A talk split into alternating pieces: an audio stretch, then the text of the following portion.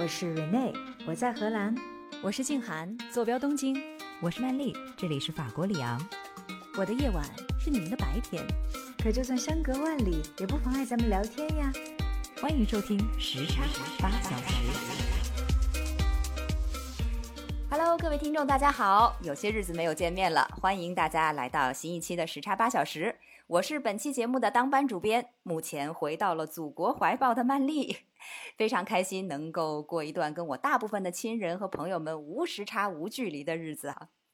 那前些时候呢，蕊内和静涵是非常慷慨的给我放假，方便我的出行。所以今天呢，我也给他俩放一个假，让他们也休息休息。今天呢，我就特意邀请了一位当年我在中国国际广播电台英语中心工作时候的同事 Michael 作为嘉宾来跟我一起做这一期的节目。欢迎 Michael。各位好，我是 Michael，曼丽，很高兴听到你的声音。是 Michael，咱们其实也有挺长一段时间没有联系了哈。今天听到你的声音也特别的亲切，感谢感谢。那我先给大家介绍一下 Michael 啊，Michael 呢是我在台里的时候就特别仰慕的一位声音大咖，算是我们这波人里面的头号声优吧啊，Michael。哦，这个。得到女神的认可，我颇感欣慰啊！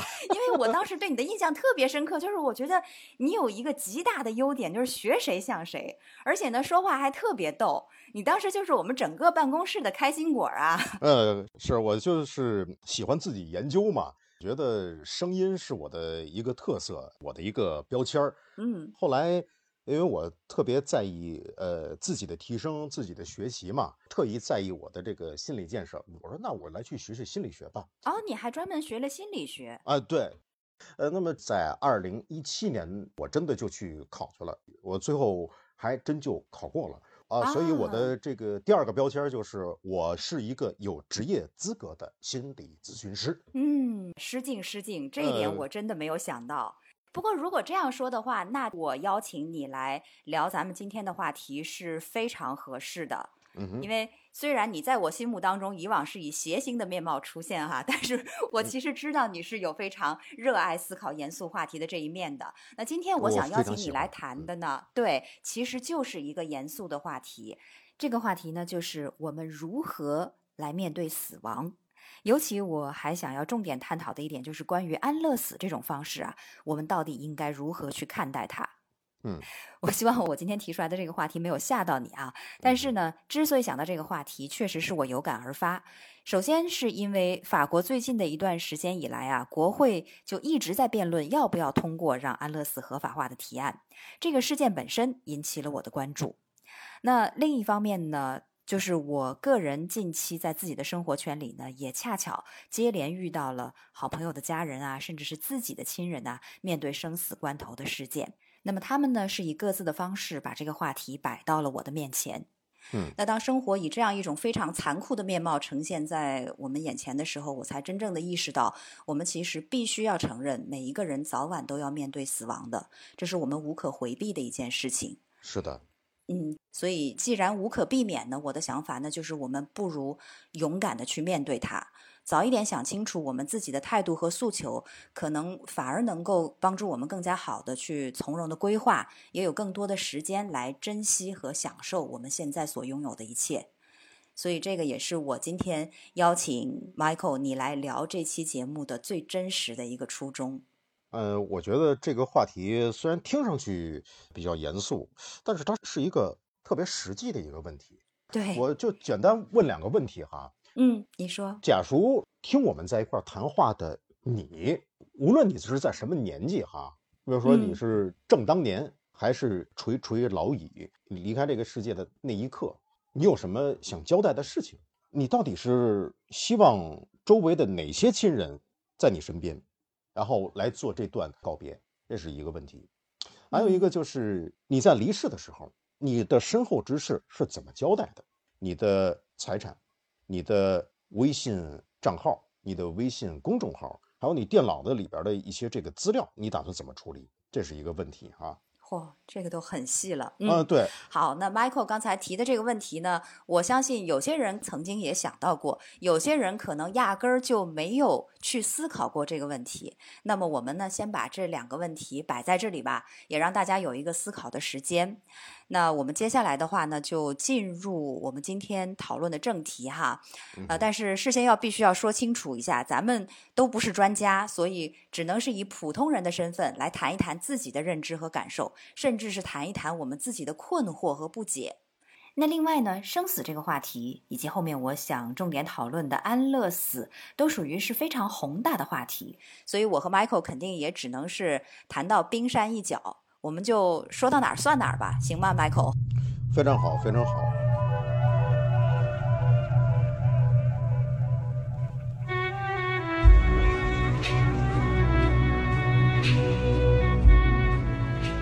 俗话说啊，死生之外无大事。那前面呢，我也说过了。今天之所以想要讨论这么一个严肃的，甚至是非常沉重的话题呢，我完全是有感而发。因为近期我恰好遇到了一系列的事情。都让我不得不去直面很多重症甚至是绝症患者在生命最后阶段所经历的痛苦和挣扎，以及他们的家人事后提到的病人临终时候对于以何种方式离去的愿望。那这些呢，就当然会让我对于人生最后一程路该如何行走这个问题产生了深深的思索。又由于最近发生的事里面呢，大部分的人都提到了安乐死这个概念。所以我今天更多的就会从这个角度来谈一谈我的想法。嗯，好，说到安乐死这个话题呢，首先当然要给大家科普一下安乐死它的定义。安乐死呢，指的是医务人员应濒死病人或其家属的自愿请求，通过作为或者不作为的方式去消除病人的痛苦，或者缩短痛苦的时间，使他能够安详的度过死亡阶段，结束生命。那听到这里，可能很多人会认为安乐死那不就是简单的为了减少病人的痛苦，去结束病人生命的一种行为吗？嗯，但是其实呢，也并没有这么简单，因为安乐死它其实是有很多限制条件的。比如说，第一个，执行者的动机必须是减轻患者的痛苦，而不是其他的任何动机。第二呢，安乐死必须由医务人员参与。第三，安乐死的对象。必须是目前的医学条件下毫无救治可能，并且呢，病人正在遭受难以忍受的痛苦。第四，安乐死必须是由患者本人或者是他的家属提出，并且医生也确信这个请求确实是一个有行为能力的人做出的理性的决定。第五，引起患者死亡的手段是作为尽可能无痛而选择的。嗯，所以在这里啊，我是要强调，今天我们讨论的前提一定是基于安乐死，它是生命在没有任何希望治愈，而且呢，病人也没有办法去承受病情带来的痛苦的时候，一个个体所做出的结束自己生命的选择。那这个前提设定，我们一定要强调再强调，那就是当事人本身的意愿。是的，嗯。我想说，很多时候吧，是具体问题具体分析，它会有很多的文化背景以及不同的这些情况。是的，不同的情境之下，不同的文化之下，可能大家对于它的理解也各不相同。当然，在各个国家不同的法律之下，对于它的解释就更加不一样了。那目前呢，我们也可以来看一下全世界安乐死合法化的国家的现状是怎么样的呢？其实目前全世界啊，绝大多数的国家还是没有把安乐死去合法化的。我所知道的少数几个国家，你比如说最早的荷兰，它是在二零零二年的四月份率先实现了这个安乐死的合法化。那其后呢，就是比利时，然后是卢森堡，再接下来呢是加拿大、新西兰、西班牙、瑞士，后来呢还有美国的一些州，比如说华盛顿州、俄勒冈州等等也加入进来了。那前两年呢，我还听说葡萄牙议会曾经是首轮投票赞成通过了安乐死法案的实施，但是呢，他们的教会又坚决反对。而我们知道，天主教其实在葡萄牙国内的影响还是非常大的。所以他们两者之间呢，也是经过了一个漫长的拉锯战。据说在今年的五月中旬的时候，葡萄牙议会才再次以一百二十九票赞成、八十一票反对和一票弃权，真正通过了安乐死法案，也让葡萄牙呢成为了世界上少数几个安乐死合法化的国家当中的一员。嗯，而今年稍早的时候，我刚才已经提到了嘛，法国国会也再一次提出了将安乐死合法化的动议，当然现在也还没有通过，所以我们要拭目以待，看看在法国安乐死的进程又是一个什么样的情况。但是。很多国家，他们虽然没有能够通过让安乐死成为合法条款哈，但是也会有一些模糊的地带。比如说，在德国，一九九九年的时候呢，德国的外科学会就首次把在一定情况下限制和终止治疗作为医疗护理原则的一项内容。嗯，而在日本呢，通过一些关于安乐死的判例，逐渐使得日本的社会大众，哎，他们能够接受消极的安乐死了。虽然他们并不对这个积极安乐死持支持的态度哈，但是他们同样并不认为这是一个严重的犯罪问题。曼丽，这个消极安乐死和积极安乐死，你是不是要给大家解释一下它的概念？啊，非常感谢 Michael 的提醒，你这个问题提得非常好。那在学理上呢，我们会把安乐死分为两种，就是消极安乐死和积极安乐死。那所谓的积极安乐死呢？它是指的医生在为重病患者解除痛苦的时候，采取了一种积极作为的方式，比如说去替病人注射致死药剂等等，使得病患快速死亡。那所谓的消极安乐死呢，则指的是医生在治疗重病患者的时候，为了消除其痛苦而采用的消极不作为的方式，比如说通过停止使用维持病人生命的医疗措施等等方式，使之死亡的行为。那这是他们两者之间的一个重大的区别啊。嗯，所以综上所述吧，我们可以看出，少数国家是已经从立法层面接受了安乐死，但是在现代生命伦理学的领域里面，它依然是一个饱受争议的主题。那美国就有一项调查呢，显示大约有百分之四十六的医生认为在特定的情况下应当同意实施自愿安乐死，可是呢，也有百分之四十一的医生完全持相反的意见。而另外呢，还有在中间的百分之十四认为应该是具体情况而定。所以呢，说到这里，我们就不仅要问了：为什么人们会持这样的争论不休的态度？安乐死它其中涉及到的根由利弊，到底都有哪一些方面？我们都要考虑一些什么样的问题呢？如果说真的要去实施安乐死的话，那所以接下来，Michael，我也想。问一问你对这个问题的看法，就是说，如果要实施，我们为什么要实施？如果我们拒绝实施，我们为什么反对它？你是怎么看的？我觉得，如果空谈一些概念的话，就比较的虚空，就大家没有这种切实的体验。我想说一个我生活中里面头一次接触，就是有可能需要安乐死的选择的这样一个事情，嗯，就是我的姑妈。我跟我姑妈这个感情还是非常不错的。姑妈是一个人民教师，我暑假寒假就可以去她家来去待着，所以跟我姑妈在一块儿感情特别深。嗯，她后来后来得了癌症，我最后一次见她，我印象特别特别深。就是我姑妈，她原来是一个，就看上去身体很强壮，而且她也有她自己的做事行为方式，她自己很要强，她还有她自己的这个宗教信仰。那么，即使在这些前提条件之下，他最后还是得了不治之症。我最后一次见他的时候，在病房里边，他的儿子，也就是我的应该是堂哥，是吧？嗯。然后在不断的这个这个安抚他。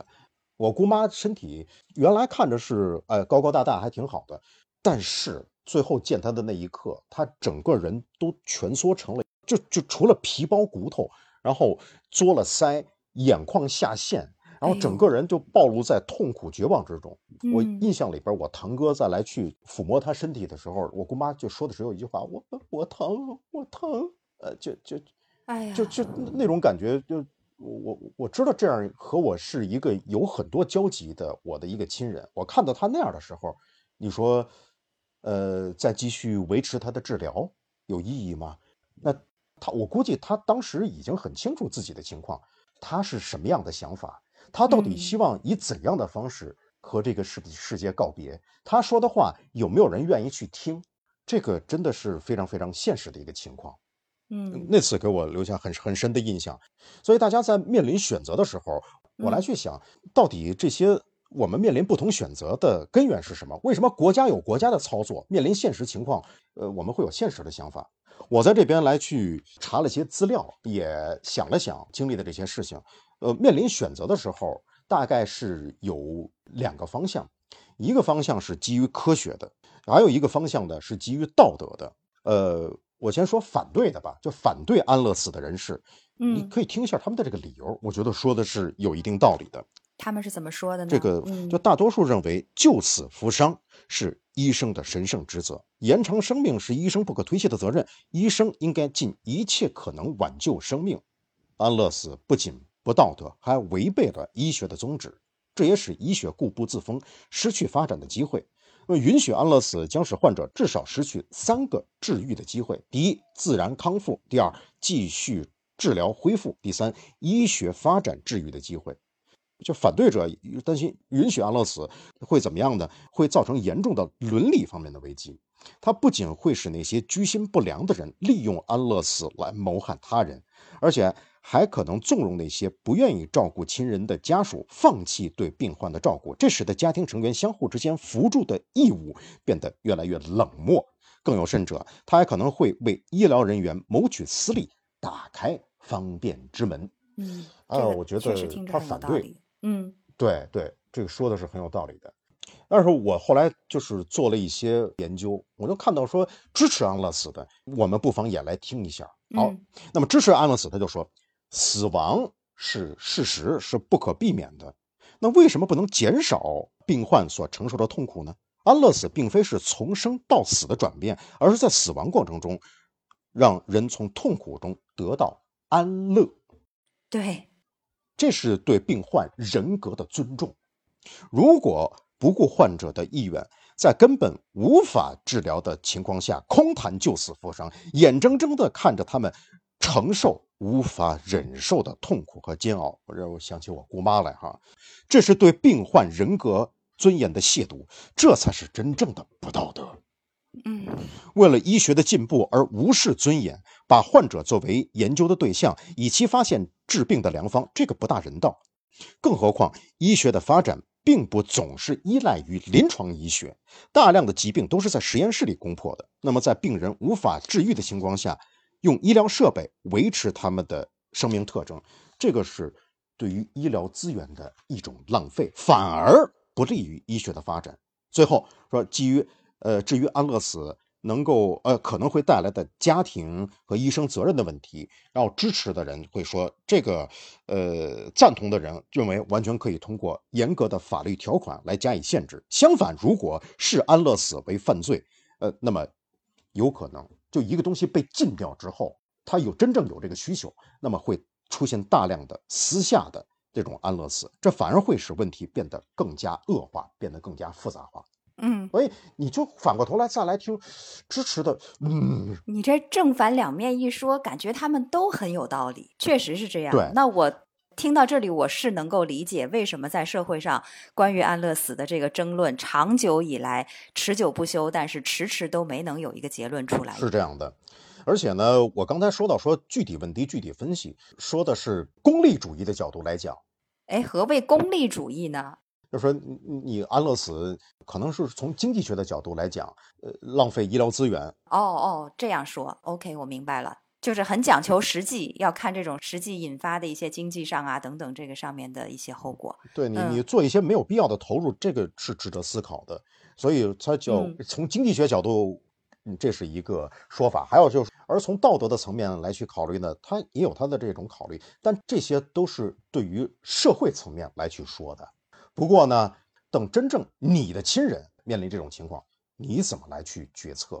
你是希望说用功利主义的角度，呃，就就就该停就停，还是说用道德的角度来呃来去讲，说不行啊，救死扶伤啊，那个这是我的亲人，我我我爱他，嗯，我就一定要让还有感情的因素呢，这个是特别大的一个因素。对，这个就得每个人到具体问题具体来去分析，肯定会有纷争，但是说它就是每一个个体的一个案例，而不是说从社会的层面，你看社会的话，你会看到一堆数字，对不对？啊，有多少这个安乐死的，有多少来去说不不是安乐死的，它是一些冷冰冰的数字。但是人之所以为人，他是因为是有意识，他有自己的嗯判断，他有自己的感情。你到底怎么判断呢？这还是回到我刚才所说的具体的情况，你要根据自己的自身的想法来去安排，来去自做出属于自己的一些选择。而对于更多的为个体的选择提供一些便利，这个我觉得可能是社会层面上需要考虑的一个问题。我相信，无论是保守主义，就保守主义，它倾向于对于生命更加的，比如说尊重啊，这方面应该收紧啊，还是对于说尊重这个个人的选择来说，呃，我们不妨把它称之为开明主义吧。我觉得，呃，开明主义。那么，我我们具体这个天平究竟倾向于哪一方？这个是作为社会的管理者，也就是法律的制定者需要考虑的一个问题。嗯。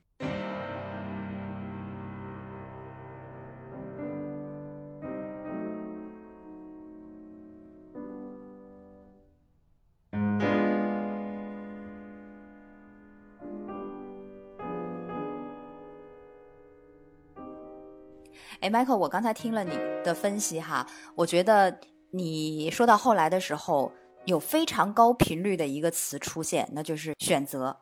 其实，在这个问题上呢，我想到的一点是，我觉得选择也是人的一项非常基本的权利。嗯，那么我们不仅要问一个人他有没有权去选择主动死亡，这个其实也是安乐死是否能够合法的他一个基本的争论点所在。我个人而言，哈，我是倾向于说，人是有这个权利的。就是说，你为什么不允许他选择自己想要过怎样，又或者是不再想要过怎样的人生呢？嗯嗯。那另外呢，就是说，人的权利除了刚才的选择权，还有就是我们说活着是人权这一点毋庸置疑。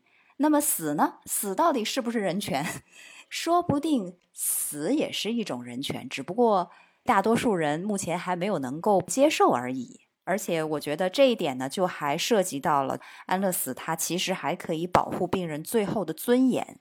因为你刚才说的你姑妈的案例，也让我想到了，就是我最近有一个很要好的朋友，他有一次跟我提到，他很亲很亲的一个人去世的时候，也是受了很大的折磨。那因为。被送进了好几次 ICU 病房嘛，在 ICU 病房里面住了很长的时间，有的时候呢，真的是身体已经到了极限，坚持不下去了。可是家人还有医生就是要尽力的去抢救他，于是就怎么办呢？就给他安装这个，好像这个专业术语应该是叫 CPR 吧，我不太懂啊。他就说给他做这种心肺复苏的电子装置，那就是要电击这个病人，然后已经是年纪很大的病人了，一电击下去。先不说人能不能救活，这四五根肋骨就断掉了。就是说老人家很难避免的，因为他本身就年纪大了嘛，又缺钙，又有很多其他的这个基础病等等问题，所以他真的是身心受到很大的痛苦和创伤。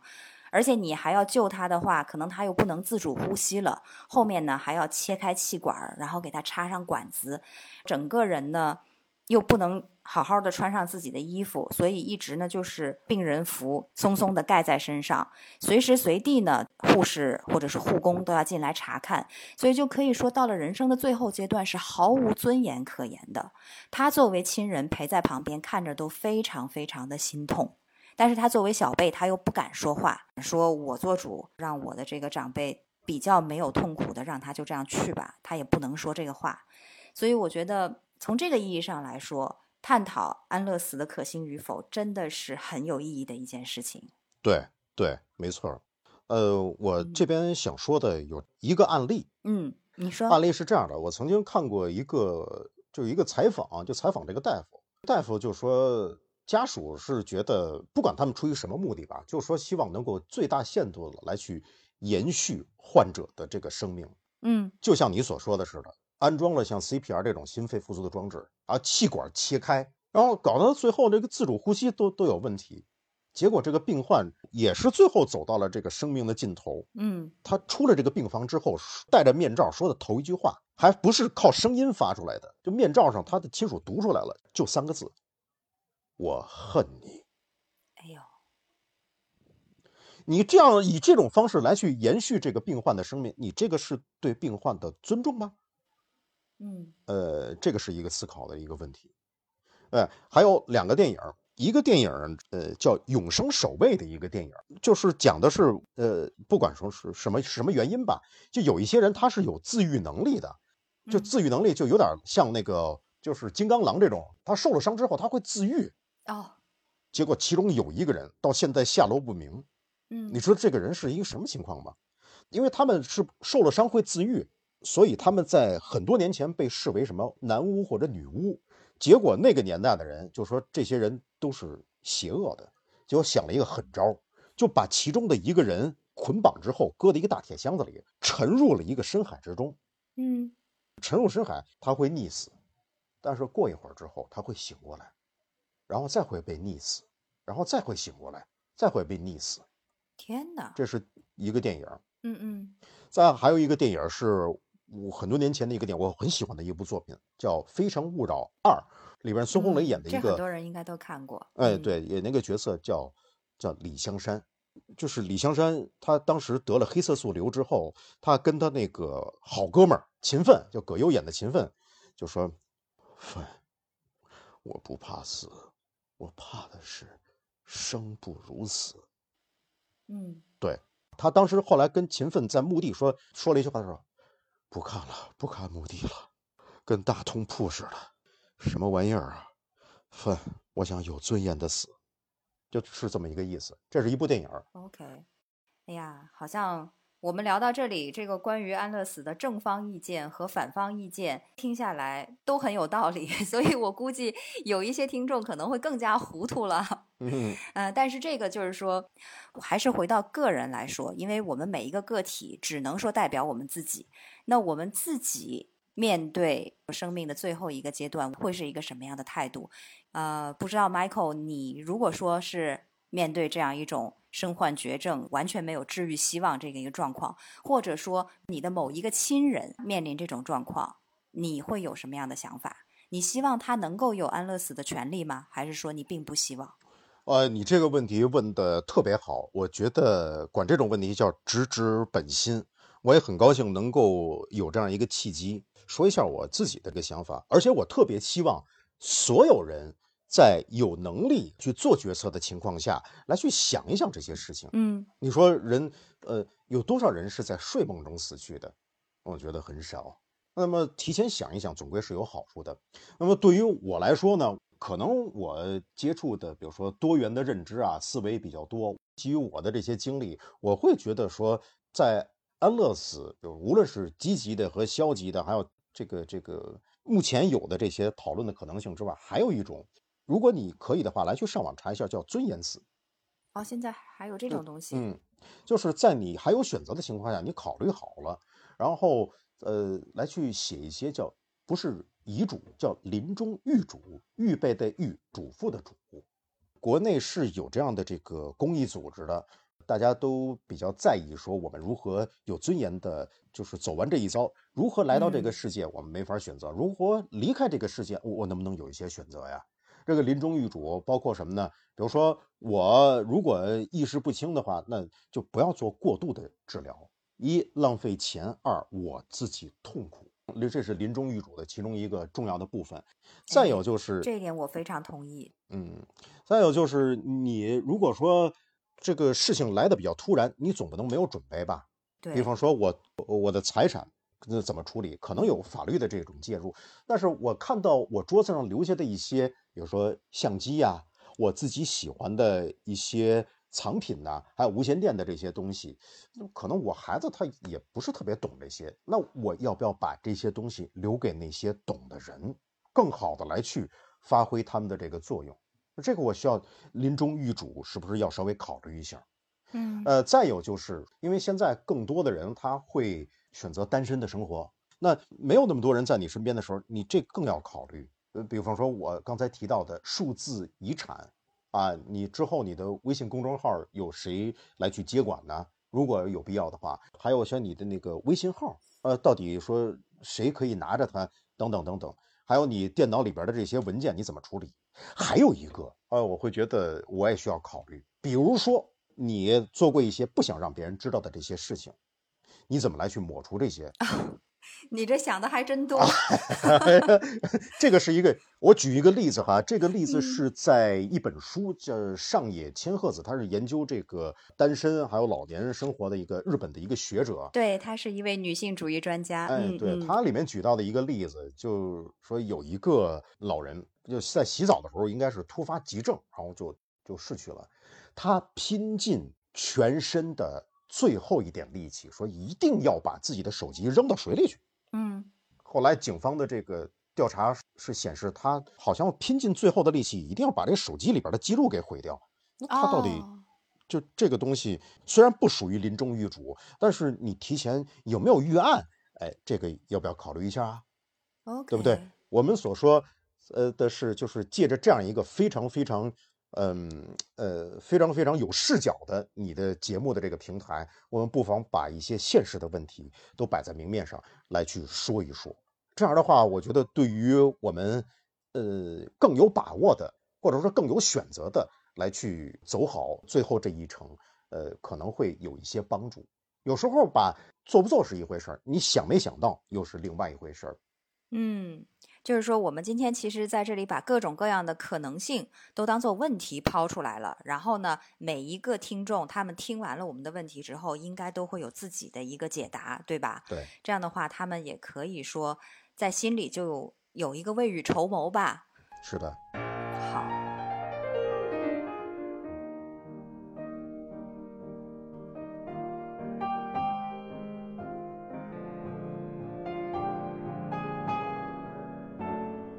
其实 Michael，你的个人的态度还是从你的问题当中隐隐约约的透出来了哈。你是觉得就是说要先把自己很多的事情要有预案，事先都要处理好，对吧？啊，而且再进一步哈，我不知道听咱们节目的有多少人家里是有小孩儿的，应该也不少。怎么？你对他们有什么嘱咐？这个就牵扯另外一个问题。嗯，其实很多的矛盾争端，嗯就是一个人离世之前，很多的矛盾争端在于和孩子和其他的家属之间没有一个提前的沟通，对不对？哎，对，我想提出的另外一个问题就是，我有我的想法，那我有没有和我孩子沟通过这些想法哟？你别说到时候我做出的选择是一个选择，孩子做出的选择是另外一种选择哟。哎，真的是有这种可能，因为咱们中国人好像从传统意义上来说比较忌讳聊这个话题，尤其是跟自己非常亲的人来聊这个话题，没错，所以导致了后面可能理解啊、认知上，包括这个最终的行为方式上面都会有分歧，结果反而变成就无端的增加了很多的争议。所以呢，我想说，他不是说我自己怎么选择的一个问题。如果说你家周围有亲属，你有孩子，你要就是有意识的来去和他们沟通。到事到临头的时候，你自己不谈这个问题，最后让别人选择，那别人他怎么选呢？是，就也把别人置于了一个非常被动的地位哈。对所以还是要最好事先达成一个共识。对，嗯。这就牵扯另外一个问题，比如说跟孩子，我从小就跟他来去说，哎，这个生和死，那不是讲那些虚无的、浮夸的一些大道理，我觉得那都别别没有必要。我带他去做过这样一个事情，就是我的前辈他已经住着这个敬老院，我说我们过过去过去看看他去吧，就带着小孩来去看这个敬老院。敬老院这个呃，它这个环境还是不错的，但是他会看到说一个人生命走到尽头之前大概是一个什么样子。那么对于孩子来说，我觉得这方面来去跟他沟通一下的话，比事到临头再去沟通是要更好一些的。所以嗯关于呃生命和死亡的这些教育，我觉得应该是就稍微早一点，让他意识到这些，而且这个对于孩子，对于身边的人都有好处。身边的人他跟你想想，他跟你想的一样，那么你哪怕没有说出口的选择，他们替你做了，也许也就是你有尊严的选择。嗯，那没有沟通的就是另外一回事了。所以我平时要去和别人有意识的来去沟通，这是从我这方面来去说。那么作为嗯亲属来去说，你一旦意识到家里边的这个人，他有可能会面临最后医学没有这个能力，看了一圈也也不行，那你会选择在什么样的时机来去沟通身后之事呢？是在他心情好的时候，还是在选择一个什么样的时机？你跟他聊点什么别的东西，在他看一部电影的时候，还是在天气好的时候，这些迟早是要在一块沟通的。回避这个事情，呃，我觉得是不好的。从我个人的选择来说，我不会回避这个事情。那听节目的你呢？你如果是当事人的话，你什么时候跟别人沟通这个事情？嗯，你有没有这个勇气？有没有预案？如果说你是当事人的亲属的话，你会选择什么样的方式来去跟对方沟通？这是我要谈及的另外一个问题。我希望听节目的朋友或多或少应该稍微想一下，这个问题很有意义。而且对于小孩来说，你跟他来去说些这些，有可能会让他怎么说？呃，更尊重生命。是孔子说“不知生焉知死”，但其实反过来说也是一样的。有的时候不知死焉知生，向死而生也是一种态度哈。是的，是的。嗯，好，刚才这个 Michael，感谢你分享了你的一些想法哈。那我也想来谈一谈，就是作为个人来说，我又是一个什么样的想法？好的。那首先呢，我对身边的人做过很多的随机采访啊，我大部分的朋友都会说。假如未来他的身体不再健康，尤其是到了病痛难忍，或者说生活不能自理、意识不清的状况之下，他并不希望继续活下去。就他希望能够以一种体面的、有尊严的方式提前结束生命。但是当然了，也有少部分的人，他就是坚定的认为好死不如赖活着，好像活着本身对于他们而言就是一种信仰。那其实我觉得，就回到了我们今天节目探讨的最初。安乐死这个事情，它一定是要符合当事人本身意愿的。是的。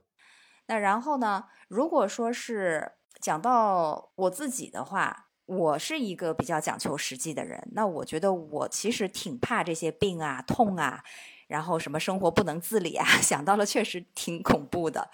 那如果是我作为一个个人的选择的话，我是很坚决的说，希望能够有这样的一个机会。让我可以体体面面、安安静静的离去，这是我的一个想法。嗯，我觉得你的这个想法还是我我非常赞同的。但是我脑子里边不由自主的把这个想法呢，就是说这个群体再来去进行呃细分，因为有些人他安乐死，他可能有他自己的这种诉求，比如说突然之间我就不行，我觉得生不如死啊，比如说。呃，这个谁谁欠我钱，我觉得活不下去了。当然，当然这是个玩笑啊啊。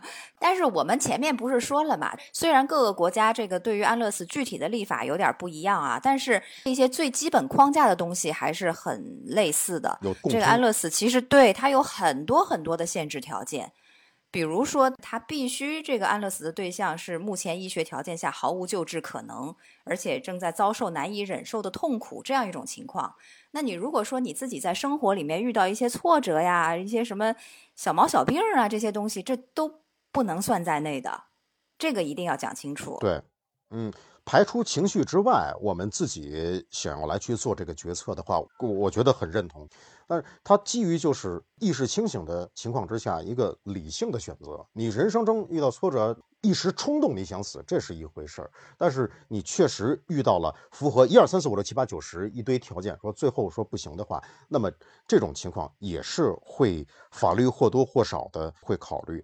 而在不支持安乐死的国家，包括中国哈，他也也不是说一刀砍死。你让安乐死是吧？呃，那你这是有问题的。你其他人帮助安乐死吧，那也蹲大牢去。呃，还真不是这样的啊。对，在中国，其实就是说从法律上来说，如果说医生帮助实施安乐死的话，按刑法来判是属于间接故意杀人罪。但是好像就是说真正量刑的时候，也是要具体情况具体分析的哈。是不是？绝对是这样的。然后我这边也是查了一些资料，有一些案例哈，比如说一九八六年，然后陕西省汉中市那儿有一个中国，应它至少不是一个说支持安乐死的，呃，有这种法律空间或者说道德空间没有那么多。那么在这个案例里面呢，是儿子王明成，呃，送他的这个母亲，他患有肝硬化啊，腹水。呃，最后这个他是看不得亲妈受这么大罪，请这个姓蒲叫蒲连生这个医生开具了处方。王明成家属也在上面签了字。最后注射的这个东西呢是若干毫克的冬眠灵。那么在八六年六月呃二十九号的这个清晨，病患然后就去世了。那你说这个是不是帮助别人这个实施死亡的，这对啊，这肯定啊是这样的，嗯啊，这肯定是的。但是哈，呃，法院一审提出是说，呃，这个是呃判定王明成家属还有这个医生是两人无罪，检方提起哦抗诉。那么于一九九二年六月份，法院又维持了原判。你你就会看到说，即使对于安乐死没有明确规定，甚至是不支持的这样的国家，我们都会有基于人性的考虑，基于道德的考虑，基于具体问题具体分析的考虑。它不是一刀切的，它真的不是一刀切的。嗯这是在中国本土发生的这种案例，所以舆论的或者说价值观的引导是一回事儿，但是具体我们法律是怎么操作的呢？无论是支持的还是不支持的，他们我相信法律在面对人面临的具体问题的时候，或多或少还都是会有温度的。嗯。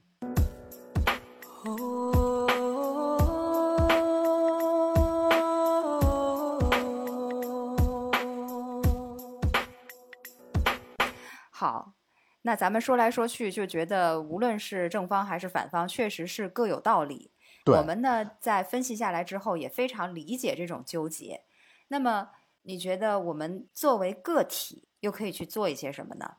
前面我觉得你已经说了一部分了，你提到的就是首先未雨绸缪，我们在自己还好好的时候，就提前先想一想这些问题，不要因为忌讳啊，或者说迷信什么的就逃避，对吧？是这样的，那还有其他的哪一些点吗？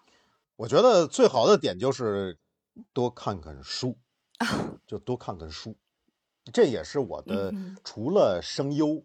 除了心理咨询师，另外一个身份给我带来的一些乐趣和给我生命带来的一个意义，我另外一个身份是认知启蒙的这样一个倡导者。哦，这名儿听着有点悬，你给我解释解释，什么叫认知启蒙者？认知启蒙的倡导者也好，推广者也好，啊我会发现我呃前半辈子读的书啊，就是比较少，这导致我的思维有时候会陷入逼仄啊，呃，就是有时候钻牛角尖走不出来，就是怎么别人跟我想的是不一样的呢？结果后来我发现，哦，原来就是你的思维是可以有其他的选择的，你的行动也可以有其他的选择。对于我们来说，个人来去能够做的比较好的准备，我觉得一个是多看看书，比如说心理学方面的书，比如说哲学方面的书，你看过之后就会觉得，哦，还有人这样生活呢，哦，还有人那样生活呢，还有文学方面的书，呃，哲学是关于思维方式的一种格局的拓展，然后文学方面的是什么呢？就是你在不同的人生里面能去，就等于你看文学的书，你会把自己带入到这个角色里面来去体会。啊，我明白你意思。你是不是想说，在文学作品里面，我们就好像是可以借助书里面创造的世界，去经历很多不同的体验，对去活很多不一样的人生。对对，嗯，那么我所倡导的认知启蒙的意思就是说，能够让我们有不同的认知，能够对我们即将面临的问题有不同选择的这样一种思考模式的推广。嗯，你想想，你看的书多了，你自然会觉得，就思维不会那么逼仄。比如说，我不想谈死亡这件事情，那这个我觉得就格局就没有那么的大。比如说，我不想去谈呃死后的一些身后之事的安排，我忌讳它。我觉得这个可以通过看书，你看别人怎么做的去拓展。嗯所以你看书是一方面，还有一个就是更多的来去做事儿，包括你锻炼身体啊，包括你去做更多的呃有意思的事情啊，嗯，还有一个就是向年轻人来去学习啊，这些都是特别特别有意义的。冯唐他创造了一个词嗯叫油腻，你听说过吧？这是大家都听说过吧？应该。呃，对啊，他的意思就是说什么呢？就是无论是年轻的还是年长的，你不再学习新的东西了。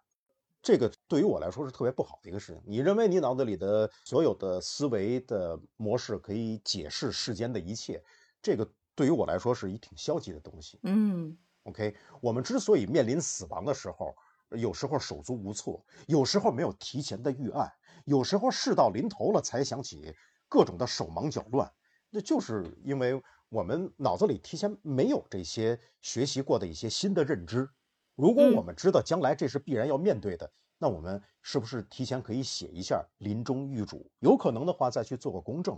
如果我们知道有其他活法的话，能不能在我们事到临头之前，你还能够做一些什么事情？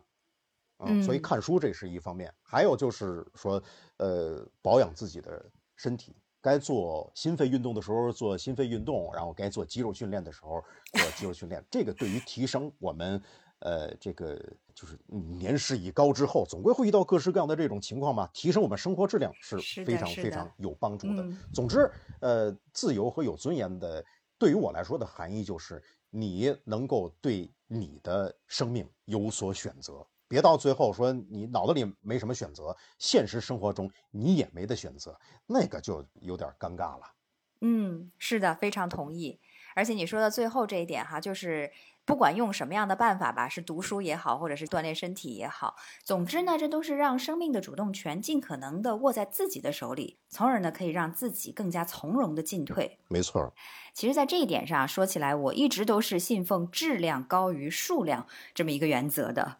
对于我而言呢，与其说在身陷绝症的时候再去苦苦留恋挣扎，最后那一点点也没什么质量可言的时间，那倒还不如就从现在当下开始，好好珍惜自己的人生。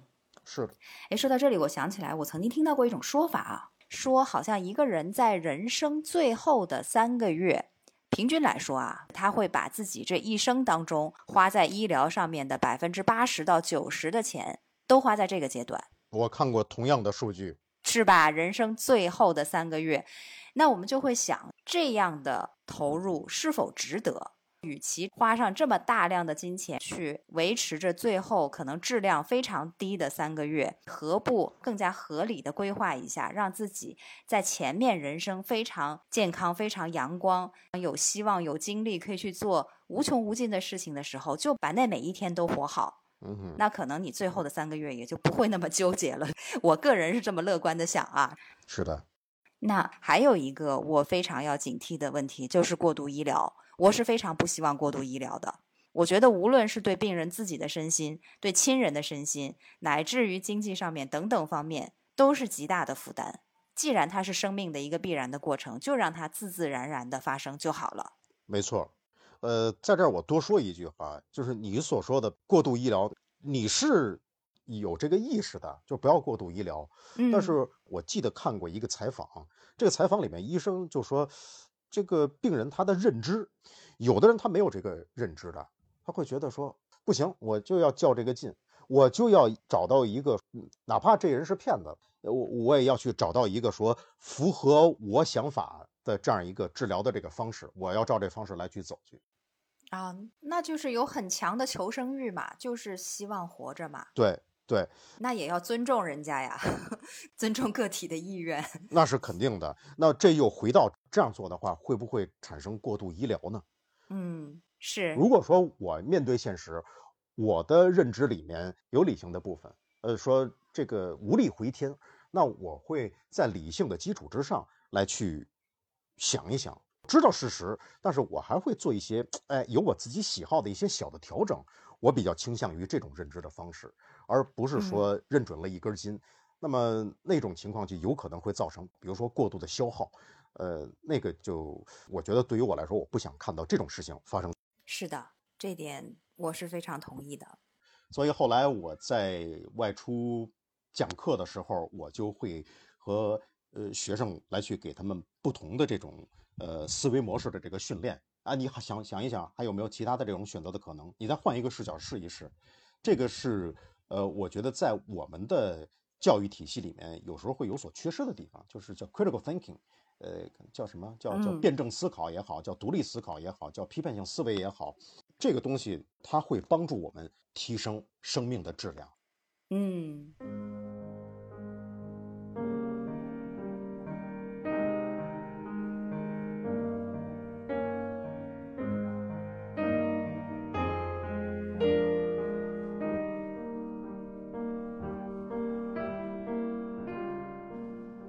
OK，Michael，你看咱们今天东拉西扯的，好像也聊了有一个小时左右哈。